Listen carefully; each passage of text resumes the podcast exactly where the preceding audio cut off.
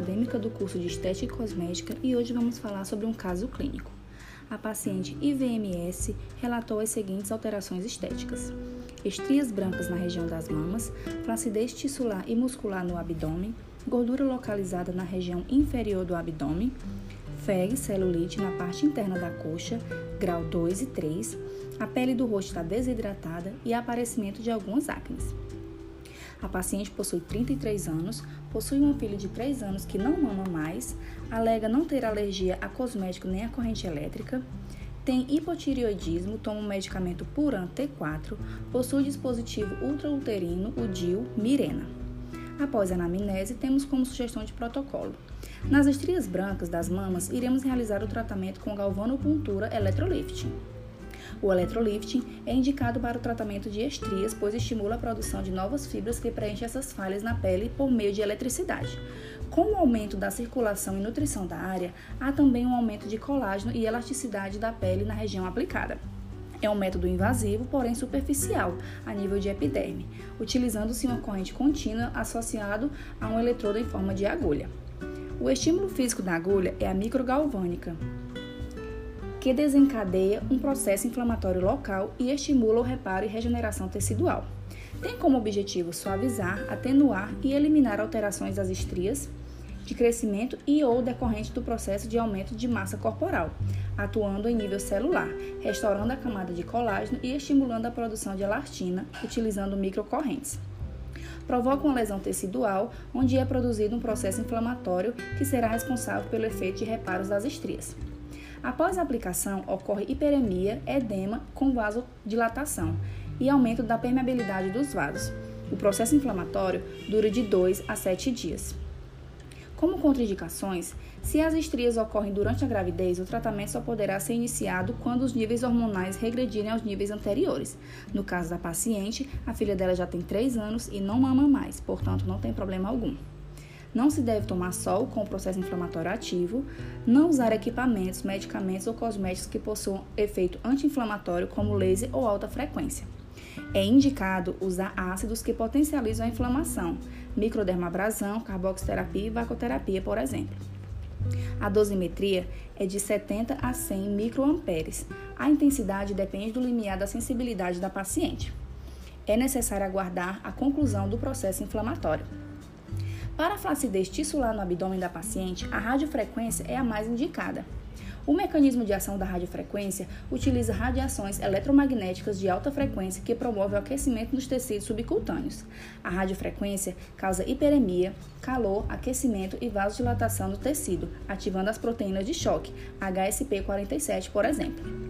Novas fibras de colágeno entre 15 a 20 dias, lipólise, aumento de metabolismo, no caso contraindicado para pacientes com câncer. Os efeitos da radiofrequência dos adipócitos agem na quebra da membrana dos adipócitos e alteração do seu formato, tornando mais fino e murcho, a degeneração das paredes celulares e necrose de adipócitos, tendo como efeito ativo no combate da, da gordura localizada e diminuição de medidas por destruição do tecido gorduroso. Será usado a manopla bipolar, que trata a nível de derme. Não tem contraindicação em relação ao diomirena que a paciente possui. Pode associar a radiofrequência com cosméticos, microcorrentes vitamina C, no caso oral. A temperatura da manopla será de 38 a 42 graus Celsius. O intervalo entre as sessões é de 15 a 20 dias, enquanto houver a produção fisiológica para a síntese de colágeno. A paciente não pode usar a radiofrequência para o tratamento de gordura localizada na região inferior do abdômen, pois ela usa um dilmirena, que devido ao aquecimento tecidual pode haver dilatação do útero e o dil deslocar. Para o tratamento de gordura localizada da região inferior do abdômen, será utilizada a ultrassom, que realiza lipólise, degradando o adipócito, aumenta a permeabilidade cutânea, vasodilatação, que melhora o fluxo sanguíneo, o aporte de oxigênio e nutrientes para o tecido. No modo focalizado para causar necrose do adipócito. A frequência será de 3 MHz, que tem profundidade até o tecido adiposo. O movimento será contínuo para gerar aquecimento do tecido. As sessões serão duas vezes por semana durante 20 minutos. O tempo de aplicação da ultrassom é calculado de acordo com o tamanho da era do equipamento, não excedendo 20 minutos. Pode associar a massagem modeladora após a ultrassom, pois a ultrassom facilita a permeação de ativos usados na massagem modeladora devido à vasodilatação dos tecidos. Na FEG, na parte interna das coxas da paciente, também será utilizada a ultrassom, no modo pulsado, para não gerar muito aquecimento. Pode ser utilizado também a fonoforese, que é a penetração de substâncias medicamentoso-cosméticas através da pele. É um método direto, podendo utilizar anticelulíticos à base de cafeína, por exemplo, no tratamento da FEG entre as coxas. Pode associar com massagem modeladora, drenagem linfática e endermoterapia, o vácuo, por exemplo. Para o aparecimento de acne, será realizada a limpeza de pele. A acne do grau 1 e 2 pode ser, pode ser tratada com cosméticos ou medicamentos de uso tópicos. Dentre ativos cosméticos disponíveis para o tratamento da acne, temos o ácido glicólico, ácido salicílico, a camomila, a calêndula, e será associada a alta frequência, que possui ozônio, que é conhecido por suas propriedades bactericidas, anti-inflamatória e antimicrobiana. O tempo de aplicação da alta frequência é de 3 a 5 minutos em cada região, podendo chegar a 10 minutos. Quanto à dosimetria da intensidade, normalmente se busca o máximo de faiscamento e luminosidade do eletrodo associado ao conforto e à tolerância do paciente. Será realizado mensalmente junto com a limpeza de pele. Para o tratamento da pele ressecada da cliente, será utilizada a iontoforese, que consiste na introdução de substâncias medicamentosas através da corrente galvânica. É conhecida como penetração transdérmica de, ativos, de princípios ativos, ou seja, introdução de princípios ativos através da pele. Permite introduzir substâncias iônicas no tecido por meio da ação de corrente galvânica.